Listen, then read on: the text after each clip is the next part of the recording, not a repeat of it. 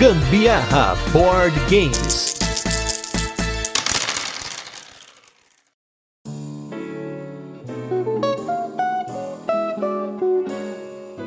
Hoje vamos de jogo cooperativo de um dos ilustres convidados do DOF, Rainer Knizia. Eu sou a Carol Guzmão. Eu sou Gustavo Lopes e esse é mais um episódio do Gambiarra Board Games. E no episódio de hoje vamos falar sobre o jogo O Cerco de Runedar. Vamos fazer aquele resuminho de como o jogo funciona, depois temos curiosidades e por fim as nossas experiências com ele, mas não sem antes o nosso primeiro bloco de destaques da semana, recadinhos e também o nosso review retrô, que é onde a gente fala sobre jogos que já passaram por aqui. Primeiramente, queria agradecer aí aos nossos apoiadores praticamente do mês, porque a gente teve que gravar alguns episódios meio que em cima, então não deu tempo de pegar os nomes da galera para falar aqui, mas queria agradecer aí ao Diego Alfaro, nosso Diegão lá do BB, Eric Araújo, Henrique Correia, Rafael de Oliveira e Rodney Nascimento. Grande abraço para todos vocês que estão apoiando a gente aí. Se você não apoia, também não deixe de apoiar, porque também tem uma outra forma de apoiar aqui, que não é só através do Catarse, que é através do prêmio Ludopedia, que está na sua segunda fase nos últimos dias. Então, se você não votou na gente, não apoiou nossa produção aqui, não deixe de apoiar, esse é o momento. Também não deixe de apoiar a gente com coisa boa, que é você mandar pra gente qual é o seu momento favorito do Gambiarra Board Games, falando pra gente qual foi o episódio, qual foi o minuto, pra gente compor aí o nosso episódio especial número 500, que uma hora chega, só esperar aí que uma hora vai acontecer, né? Porque estamos caminhando para isso. Pensando em números, mas falando em números, vamos nos destaques da semana. Estamos chegando a quase 600 jogos jogados em 22 semanas. A gente jogou aí mais de 80 jogos e aí no finalzinho aí teve dois jogos novos que eu queria comentar aqui com a Carol, que nós jogamos juntos aí. O primeiro deles foi o Fantasy Realms, ou como Gustavo Fada do Boards Burgers comenta, é o Red Rising de frango, que também, o contrário vale, né? Que o Red Rising é o Fantasy Realms bombado, boladão. Mas enfim, o que é o Fantasy Realms? Ele é um jogo de cartas, no qual você vai ter uma mão de cartas, e com essa mão você vai compor a sua pontuação no final do jogo. Só que ao longo do jogo você vai ter decisões cruéis de que cartas você vai descartar, porque você vai comprando cartas, pode ser do centro da mesa, que é um descarte aberto, ou pode ser do baralho fechado fechado, ele tem alguns gatilhos de fim de jogo, mas é complicado porque você quer fazer vários combos, mas nem sempre as cartas vão chegar, ou mesmo alguém já pegou essa carta, ainda mais que nós jogamos em mesa cheia, seis pessoas, então foi muito rápido, né? Eu praticamente não tive tanto tempo assim para trabalhar minha mão, mas eu achei legalzinho, assim, tipo, eu gosto mais do Red Rising ainda, eu gosto mais da experiência que o Red Rising traz, que ela é um pouco mais complexa, mais robusta, mas o Fantasy Realms é um ótimo filler, é um ótimo jogo rápido para você jogar, acho que a partida em seis pessoas deu 15 minutos, minutos por aí? Foi um negócio assim? Ah, se bobear menos. Eu querendo lá pegar umas cartas maravilhosas que apareciam, que combava super com a minha mão. E aí, antes de chegar na minha vez, já simplesmente evaporava, ia rapidinho pra mão de outra pessoa. E isso me deu altos bloqueios. Eu pontuei muito mal. Eu fui a pior de todas da mesa. Foi realmente avassalador. Então fica a dica para você que se você gostou do Red Rising aí, mas quer uma experiência mais curtinha, menorzinha, mais rápida, mais direto ao ponto, ponto, esse é um card game bacana. Se não, fique aí com seu Red Rising ou não fique com nenhum também. Cada um, cada um. E o outro jogo aqui é mais um jogo do Rodrigo Rego, que logo estará aqui com um episódio, mais uma vez, é o quinto jogo do Rodrigo aqui nesse podcast, que é o Savernac Forest, porque eu descobri que não é Savernake, é Savernac. O Rodrigo vai falar um pouquinho mais com vocês aí no próximo episódio, que é um jogo novo da Devir, que foi publicado em diversos idiomas, do Rodrigão, com uma arte maravilhosa da Núria Aparício, que é um jogo de colocação de peças usando cartas, né? Você vai ter cartas que formam caminhos e algumas cartas também têm animais. Então você vai juntar animais com as suas comidas favoritas que estão pelo caminho, porque a ideia do jogo é que o inverno está chegando e os animais precisam buscar comida e essa comida está no caminho que você vai construir na frente de cada animal. É um jogo extremamente simples. Vocês vão ver aí no cast que a gente vai explicar no cast que vem. A explicação dele é muito rápida, porém, ainda mais jogando em dois jogadores no modo avançado, ele tem algumas camadas aí pra gente analisar. Sem dúvida aí, eu acredito que vocês vão gostar se vocês tiverem o mesmo perfil que a gente, porque é um jogo que ele tem regras muito simples, mas ao mesmo tempo ele traz algo novo pra mesa e vocês vão ouvir. A gente não vai dar tanto spoiler assim. Acho que foi que disse que eu gostei. Tá doido? Eu amei. KKK. Eu amei esse jogo, gente. Ele é fofo e ele tem toda uma estratégia. Você tem que ter. Ah, sério, sério. Você tem que ter todo um raciocínio até pra qual das quatro trilhas ali que você vai poder pegar. A do galinho, a da cabrinha, do coelhinho e qual é outro? E o outro do outro bicho. O outro bichinho que fugiu bicho. agora. A gente só jogou duas vezes, então ainda não, não decorei. Mas de qualquer maneira, eu amei. Já foi, assim, uma primeira impressão. A primeira impressão foi maravilhosa já no abrir a caixa de papelão que veio da Devir. Aí, quando a gente abre a caixa do jogo, é uma segunda maravilhosidade que eu vi ali nas minhas mãos. Eu amei aqueles desenhos, eu amei aquele tamanho de carta e inclusive eu amei os componentinhos de madeira que vem. É tudo muito cuidadoso. Gente, só pra vocês terem ideia, é só por um cuidado, por um capricho do Rodrigo que vem um saquinho para você colocar os componentes de madeira, porque você não utiliza desse saquinho é, durante o jogo. Não é, não é nada que você é, pega escondido dentro do saquinho, nada disso. É só um carinho. E é lindo, e é perfeito. Então logo logo aí vocês vão ouvir sobre o Savernac Forest, mas agora vamos para um jogo que era o top 1 da Carol e mudou ao longo do tempo aí que a gente falou no top 50 dela, no caso ela falou, né? Eu tava só como voz do além aí. Vamos para o nosso review retro da semana, que é com o jogo Rush MG.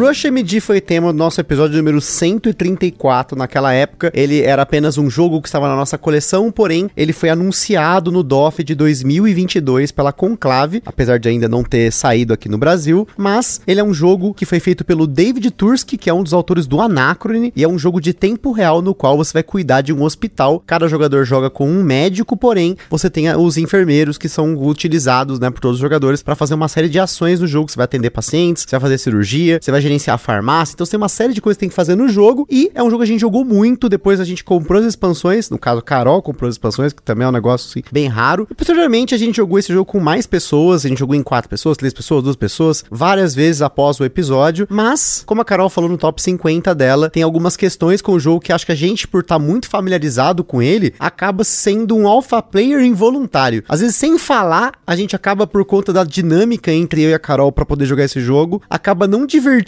das outras pessoas. Não sei se essa é a percepção que a Carol teve, mas é a que eu tive. Não, é isso também, gente. É impressionante. A gente, quando vai jogar com outras pessoas, simplesmente a gente quer fazer tudo. A gente estraga o jogo. E o jogo é maravilhoso. O jogo é ótimo. Eu amo o Rush MD. Inclusive, a expansão maravilhosa que vem aí, que eu comprei, que é a expansão da maternidade, é muito legal. A gente jogou já algumas vezes aqui em casa, mas eu não consigo ficar pondo o jogo para outras pessoas jogar mais, porque as pessoas acham chato, porque a gente fica fazendo tudo, meio que orientando todo mundo o que fazer, né? Mas é um jogo que eu amo, mas acabou que foi para baixo do meu top 5 até. Porque, tipo, é um jogo que não tem visto mesa aqui em casa tão frequentemente, porque a gente tem jogado muito jogo com galera tal, e o pessoal, tipo, não tá se interessando muito pelo Rush MD. E ele acabou que caiu por isso, né? A gente acaba no instinto querendo fazer tudo, ganhar o jogo e acaba nisso, né? Mas talvez se um de nós não estiver na mesa, seja diferente a partida para as outras pessoas, mas é uma questão de testar. Mas o jogo que a gente vai falar agora também é um jogo cooperativo, mas esse a gente só jogou em dois. Então a nossa experiência aí foi exclusiva em dois jogadores, que é o jogo Cerco de Runedar.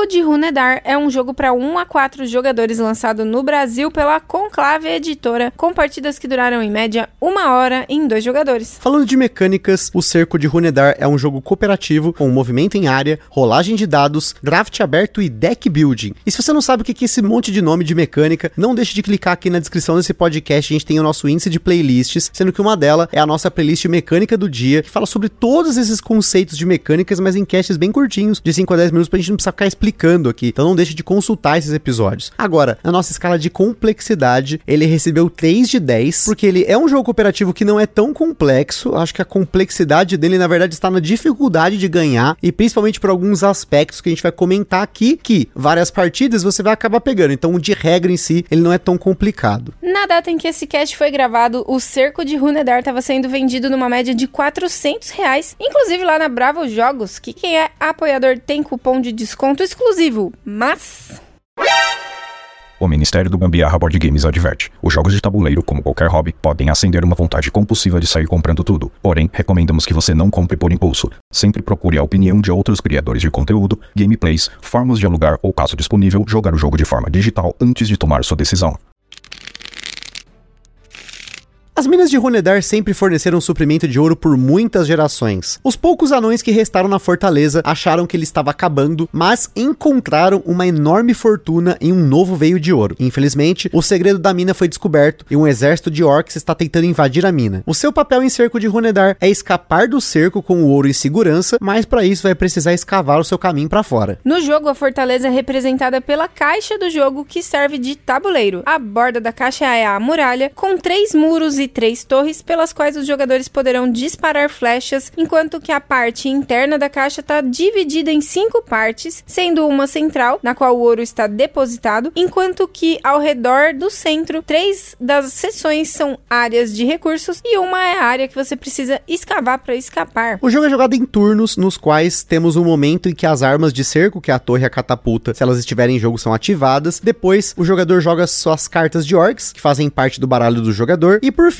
o jogador usa cartas para mover seus anões, trabalhar recursos, atacar, escavar ou dar upgrades em cartas. Por fim, tem uma manutenção que só ocorre se um anão de um jogador estiver no centro do tabuleiro, mas a estrutura do turno é basicamente essa. A base do Cerco de Ronedar são cartas que ativam uma série de coisas no jogo. Cada jogador tem um baralho com 12 cartas, sendo duas cartas de orcs e 10 cartas de ação. As cartas são embaralhadas e a cada duas rodadas, duas cartas ficam de fora. Você usa 5 num turno, 5 em outro turno, reembaralha tudo, devolvendo as duas cartas que ficaram de fora e tirando outras duas aleatórias. Os jogadores começam com as mesmas cartas, porém ao longo do jogo poderão enviar madeira, pedra e couro para cartas no tabuleiro de upgrade. Uma vez que todos os recursos necessários para pagar pela carta estejam em cima dela, algum jogador em seu turno pode remover uma carta não usada da sua mão e substituir por uma carta melhorada. Os jogadores poderão cooperativamente colocar recursos das cartas em diferentes turnos. Ninguém precisa pagar todos os recursos de uma vez e a decisão de para quem vai a carta é importantíssima. Combinar para quem cada carta vai é crucial para que nenhum jogador fique muito fraco ao longo do jogo e principalmente tenham cartas diferentes com especialidades diferentes para facilitar quando as coisas começarem a apertar. Para trabalhar recursos, os jogadores precisam estar fisicamente no local de onde são extraídos os recursos. Da mesma forma que para escavar a saída, os jogadores precisam estar no local de escavação. Para escapar, os jogadores precisam escavar blocos do túnel de saída e o número de pedregulhos a serem removidos é maior dependendo do nível de dificuldade. Ao longo do jogo, o exército inimigo vai tentar invadir a fortaleza. Os inimigos mais comuns são os orcs, que aparecem conforme os jogadores jogam as cartas de orcs. Eles invadem a fortaleza pela frente e pelas laterais, e caso eles cheguem até o centro, eles saem da fortaleza voltando para a reserva levando ouro. Se o último orc entrar em jogo, ou acabar o ouro no centro do tabuleiro, ou caso não tenha mais cartas de cerco dessas cartas que você sorteia com as cartas de orc, os jogadores perdem o jogo na hora. Algumas cartas de orc podem fazer com que a catapulta ou a torre de cerco entrem em jogo. Elas ficam fora da fortaleza, mas quando são ativadas, elas têm um efeito devastador. A catapulta remove uma carta de upgrade do tabuleiro e o espaço é bloqueado. Você perde os recursos que estavam nela e, para piorar, perde um ouro e se a última carta de catapulta for revelada, os jogadores perdem na hora também. Já a torre de cerco faz com que um troll entre na fortaleza. Os trolls são colocados na entrada do túnel e se a última ficha de troll for revelada, os jogadores também perdem a partida. Os trolls impedem que os jogadores continuem escavando e geralmente eles são bem fortes e bem difíceis de serem derrotados. Os goblins também impedem que o túnel seja escavado e eles sempre entram em jogo quando os jogadores terminam de escavar uma parte do túnel. Os goblins, diferentemente dos demais inimigos que precisam ser atacados, podem querer recursos ou pedregulhos. Tudo no jogo é resolvido usando ícones nas cartas que são multiuso. Você pode usar cartas para se mover ou usar de seus ícones. Existem ícones para trabalhar recursos, ataque corpo a corpo, ataque à distância, que só é feito de uma das torres, e o ícone de escavar. Os ataques são resolvidos com rolagem de dados, exceto por algumas cartas que já causam dois impactos diretamente sem precisar rolar dados. O dado possui duas faces com um ícone de ataque à distância e quatro faces com um, dois ou três impactos. Para derrotar um orc, você precisa de dois impactos na mesma rolagem, que equivale a um dano. E a forma como você, entre aspas, pode melhorar um ataque é rolando mais dados, usando mais cartas em uma única rolagem. Um ataque à distância equivale a um dano, inclusive é a única forma de derrotar uma catapulta ou uma torre de cerco. Já trolls e goblins podem precisar de mais impactos de uma vez para causar um dano. Por fim, existem algumas cartas que são as cartas de mercenários, que você pode a qualquer momento do seu turno gastar dois ouros para contratar usá-los. Cada carta só pode ser usada uma vez no jogo e elas ajudam a eliminar orcs, trolls, a não ativar uma catapulta ou coisas do tipo que vão ajudar a mitigar a sorte presente no jogo. E como que ganha o jogo? Porque perder tem cinco jeitos: revelar a última carta do cerco, revelar a última carta da catapulta, última peça de troll, colocar o último orc da reserva ou perder todas as pepitas de ouro. Para ganhar, os jogadores precisam escavar as cinco partes do túnel e derrotar os últimos goblins que entram no final. E agora que você já sabe como o cerco de Runedar funciona, vamos para a nossa vinheta e logo a gente volta para falar das curiosidades e da nossa experiência com esse jogo.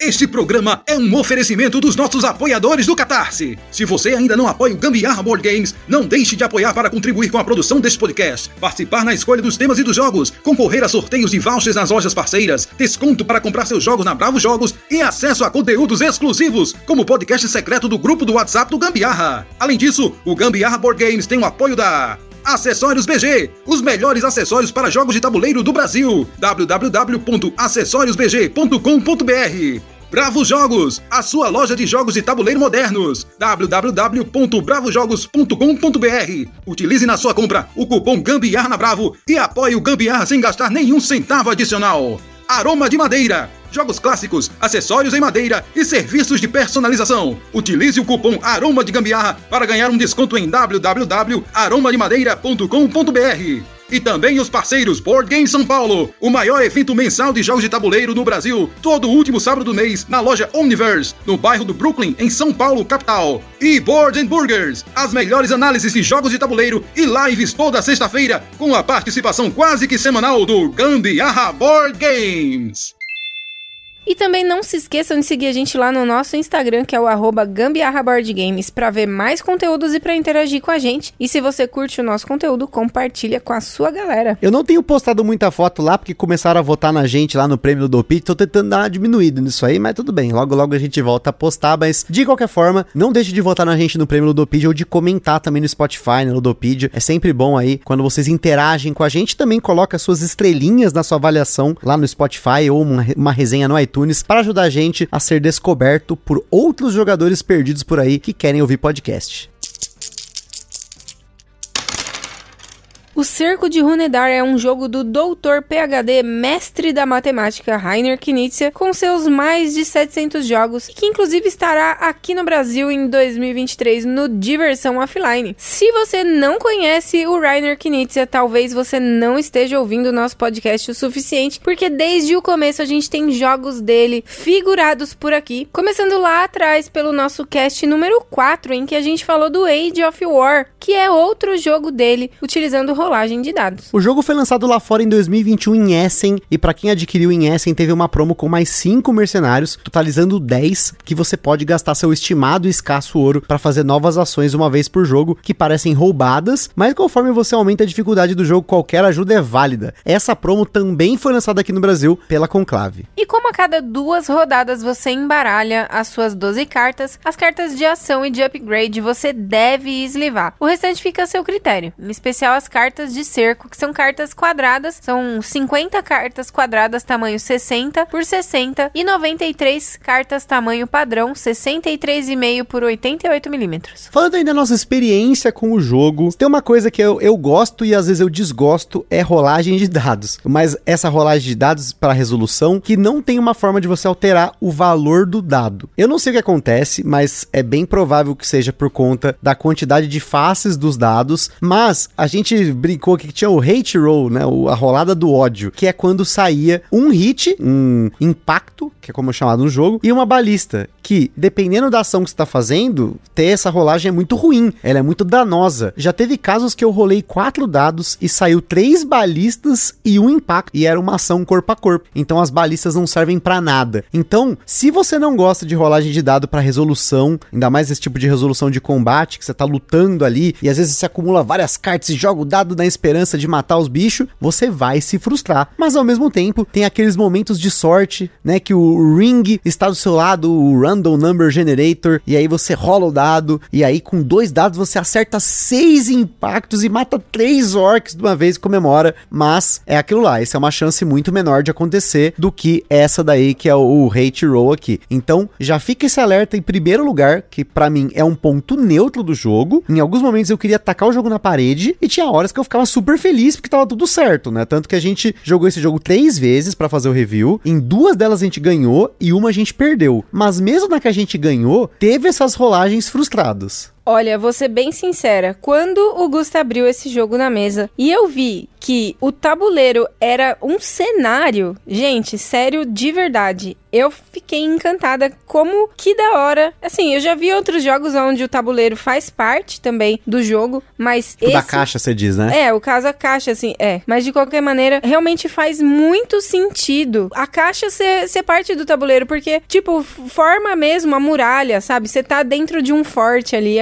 É muito legal. Eu achei muito interessante essa ideia do Rainer Knizia em utilizar da própria caixa para fazer um fortezinho ali pro, pros anões. Agora, essa situação dos dados, minha gente, vou falar para vocês, viu? Realmente tinha hora que dava umas frustrações nervosas. Uma outra situação que aconteceu, a primeira vez que a gente jogou, a gente jogou errado o jogo, que a gente tava utilizando, é, cada um pegava as suas cartas, né, as suas cinco cartas do turno e rapidamente a gente já resolvia. Então, se a minha mão saía com orcs, a do Gusta também saía, a gente resolvia os orcs tudo na mesma hora e facilitava isso, né? Porque aí todo mundo somava forças para matar aquele orc, para resolver o que o orc tava fazendo ali. A catapulta ou enfim, a torre apareciam, a gente já tinha a possibilidade de resolver. Só que quando a gente leu direitinho o manual e percebeu que deveria cada um abrir a sua mão na hora que fosse a sua vez de jogar, tipo, o turno era a rodada inteira, a gente fazia a rodada por etapas, né? E aí, meu, sério, fez muita diferença. Em alguns momentos eu falava pro Gusta, nossa, eu tô me sentindo sozinha.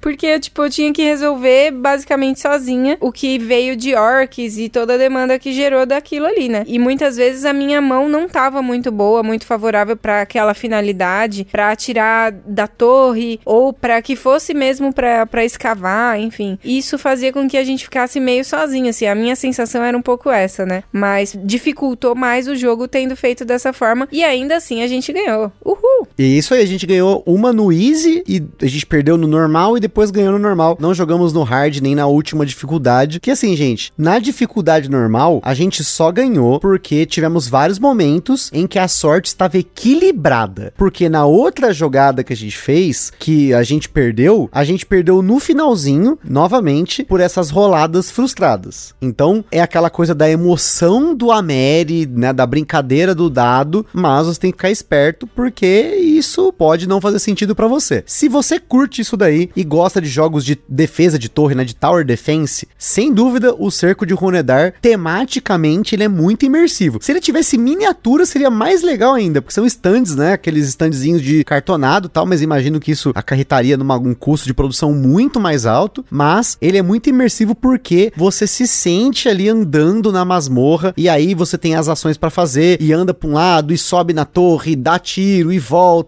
Assim, os dados acabam simulando essa coisa de você atirar e errar, né? Acho que a gente mais erra do que acerta, como anões enfrentando trolls, orcs e goblins, que são criaturas maiores do que os anões. E eles são representados até maiores que o bonequinho, né? O stand é maior. Então, tematicamente, o jogo é muito imersivo. É a gente jogando junto ali, como a Carol falou, às vezes se sente até sozinho, porque você tá perdido ali, tem orc vindo de todo lado e você não sabe o que fazer. Essa parte de contratar os mercenários é meio fora do, do tema, tipo, sei lá, eles estão gritando, aê, ajuda nós aí, mercenários, os não estão batendo um fone. Não, não, faz sentido, né? Mas você contrata a qualquer momento, você joga o ouro ali, eles aparecem lá e dá um tiro nos bichos, arregaça os trolls lá e tudo mais. Porém, de resto, eu acho que foi, tudo faz muito sentido. Você tá pegando, né, os recursos para poder trabalhar nas cartas e essas cartas que são trabalhadas viram itens que ficam ali na fortaleza para que alguém vá lá e pegue para poder usá-los, né? Então, nesse ponto, cavar o túnel, poxa, cavar o túnel é um desespero, porque a todo momento momento você quer voltar para a sala que vai cavar o túnel e aí você tira mais uns pedregulhos e aí já tem que voltar pro centro da fortaleza ali para ir para as adjacências para tentar matar os orcs e aí vem a torre, aí vem a catapulta e conforme o jogo vai passando, ele vai vindo cartas mais fortes, então entram mais orcs, a frequência da torre e da catapulta é maior, então é um desespero, é um pânico ali que você sente no tema e isso é muito legal. Nesse ponto eu acho que a emoção que o jogo passa, aí eu tô parando de pensar em sorte, em rolagem ruim e pensando em experiência.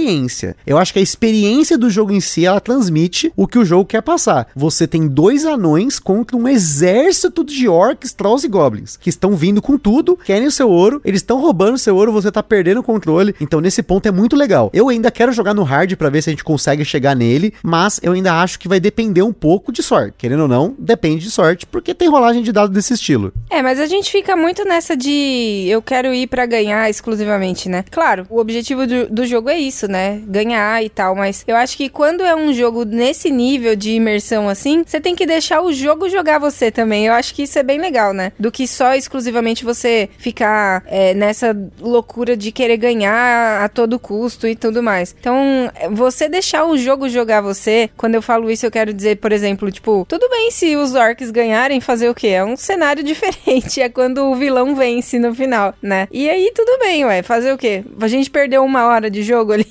Perdeu, mas ainda assim foi um momento divertido. Você viveu aquele cenário e foi legal. Eu acho que falar que o jogo joga você é meio forte, porque tem gente que usa isso contra os jogos aí, fala, ah, esse jogo parece que joga você. E eu não sinto isso que o jogo está me jogando, e sim que a sorte não está do meu lado, que é um pouco diferente, porque se a gente trabalhou as cartas de upgrade, as probabilidades são diferentes. É diferente de você começar o jogo e ficar só com as cartas básicas. Você não vai ganhar com as cartas básicas. Não tem como ganhar com as cartas básicas, porque os ícones que tem nelas não são suficientes para você acelerar. Você vai precisar de cartas boas, principalmente do deck do meio, que são cartas que elas não são tão caras, mas que elas já são um pouco mais poderosas. Na segunda partida a gente tentou trabalhar cartas mais poderosas, aquelas cartas vermelhas, né, que são as cartas mais caras, e não foi tão fácil assim, apesar de ter uma ou outra carta que a gente conseguiu colocar em jogo, mas eu acho que as cartas cinzas, elas são mais rápido de você conseguir trabalhar e elas já te trazem um benefício grande. Agora, sem dúvida, essa questão do tema faz total sentido de novo, quando você junta essas, esses aspectos do jogo, e aí entra mais um elemento matemático do Knizia, que é com o seu deck. Você tem um sistema nesse jogo de deck building em que você sempre vai ter 12 cartas. Duas vão ser sempre cartas de orc, e as outras 10 você vai poder remover cartas para colocar outras cartas à sua escolha. Então você vai poder customizar o seu deck, tem que tomar cuidado para você não ficar sem recurso, ou você ficar sem carta de escavar, sei lá, pode ter várias formas de você zoar o seu deck. E aí você tem que trabalhar com outras cartas e provavelmente vai ser punido, vai acabar perdendo por não ter feito um bom deck. Mas, ao mesmo tempo, tem essa probabilidade de sair ou não cartas de orc, porque todo começo de a cada duas rodadas, você coloca duas cartas embaixo do seu personagem ali, do, do seu token de personagem, e aí pode ser, e a gente sempre torce, para que as cartas de orcs vão para baixo. Então, ter, então, na hora de embaralhar ali, é claro, seja honesto, embaralhe direito e coloque duas cartas aleatórias para que tenha essa probabilidade de entrar zero, um ou duas cartas de orc a cada turno, porque isso traz a tensão do jogo. É aquela coisa dos eventos, né? Tem jogos que você tem eventos que podem aparecer no jogo, eles podem trazer benefício ou malefício. No caso do Runedar, é tudo punitivo, né? No Runedar é difícil alguma coisa te beneficiar que não seja te punindo, porque os mercenários precisam de ouro, as cartas de orc, elas podem ou não entrar, mas você tem que ter a sorte, e inclusive se não entrar uma carta de orc, você tem mais cartas de ação, isso é muito bom, mas você tem que trabalhar com essas probabilidades. Eu acho que como um design aí do Rainer Knizia, você vai trabalhar sempre com os números. Então você tem que pensar na probabilidade, quais cartas que já saíram do seu deck, quais cartas tem para sair. Então é importante você ter uma memória do que você já pôs no seu deck e o que pode ainda sair na sua mão, porque se ó, nessa rodada não saiu nada de carta de escavar. Pode ser que na próxima saiam cartas desse tipo. Então eu já tenho que me preparar para poder escavar. Ah, eu preciso de madeira. Não saiu madeira na minha mão. O seu amigo tem madeira? Ele pode trabalhar? Se não tem, vai sair carta de madeira do seu deck? O que, que, você já tirou do seu deck? Então, você ter essas 12 cartas, você consegue pensar nisso o tempo todo. E infelizmente para nós aqui, a carta que eu achei mais importante de conseguir, a gente não conseguiu jogar nenhuma vez com essa carta, que é a carta que tem dois hits garantidos. Né? Você tem um ícone que ele mata um orc garantido no combate corpo a corpo. E a gente não conseguiu pegar essa carta. Mas se você vai jogar, que é uma dica, vá atrás dessa carta no deck cinza, ela tá lá. Eu não, eu não me lembro se do deck vermelho tem carta com dois hits, mas deve deve ter, porque se no manual menciona esse ícone, deve ter mais de uma carta, porque ela é importantíssima, porque as demais cartas têm essa chance de você errar, né? E só pra finalizar, não joguei ele solo, eu vi que tem uma dinâmica lá para jogar solo. Talvez eu jogue aí no futuro aí, com o tempo. Eu não tenho jogado tanto jogo solo, tenho jogado mais videogame, né? Mas fica aí essa oportunidade para o futuro. Então, se você não conhece o Cerco de Runedar, tem review já em alguns canais, tem lá no Boards Burgers. Esse jogo recebeu o selo de excelência do The Dice Tower, então provavelmente eles fizeram um review bom, porque dificilmente sai um selo de excelência aí. Então, fica aí a dica que é conhecer um jogo cooperativo. Não deixe de conferir aí o Cerco de Runedar. É isso aí, pessoal. Aquele forte abraço e até a próxima. Hasta la vista. Tchau. Está perdido com tantos episódios? Consulte na descrição o nosso índice completo de episódios e playlists.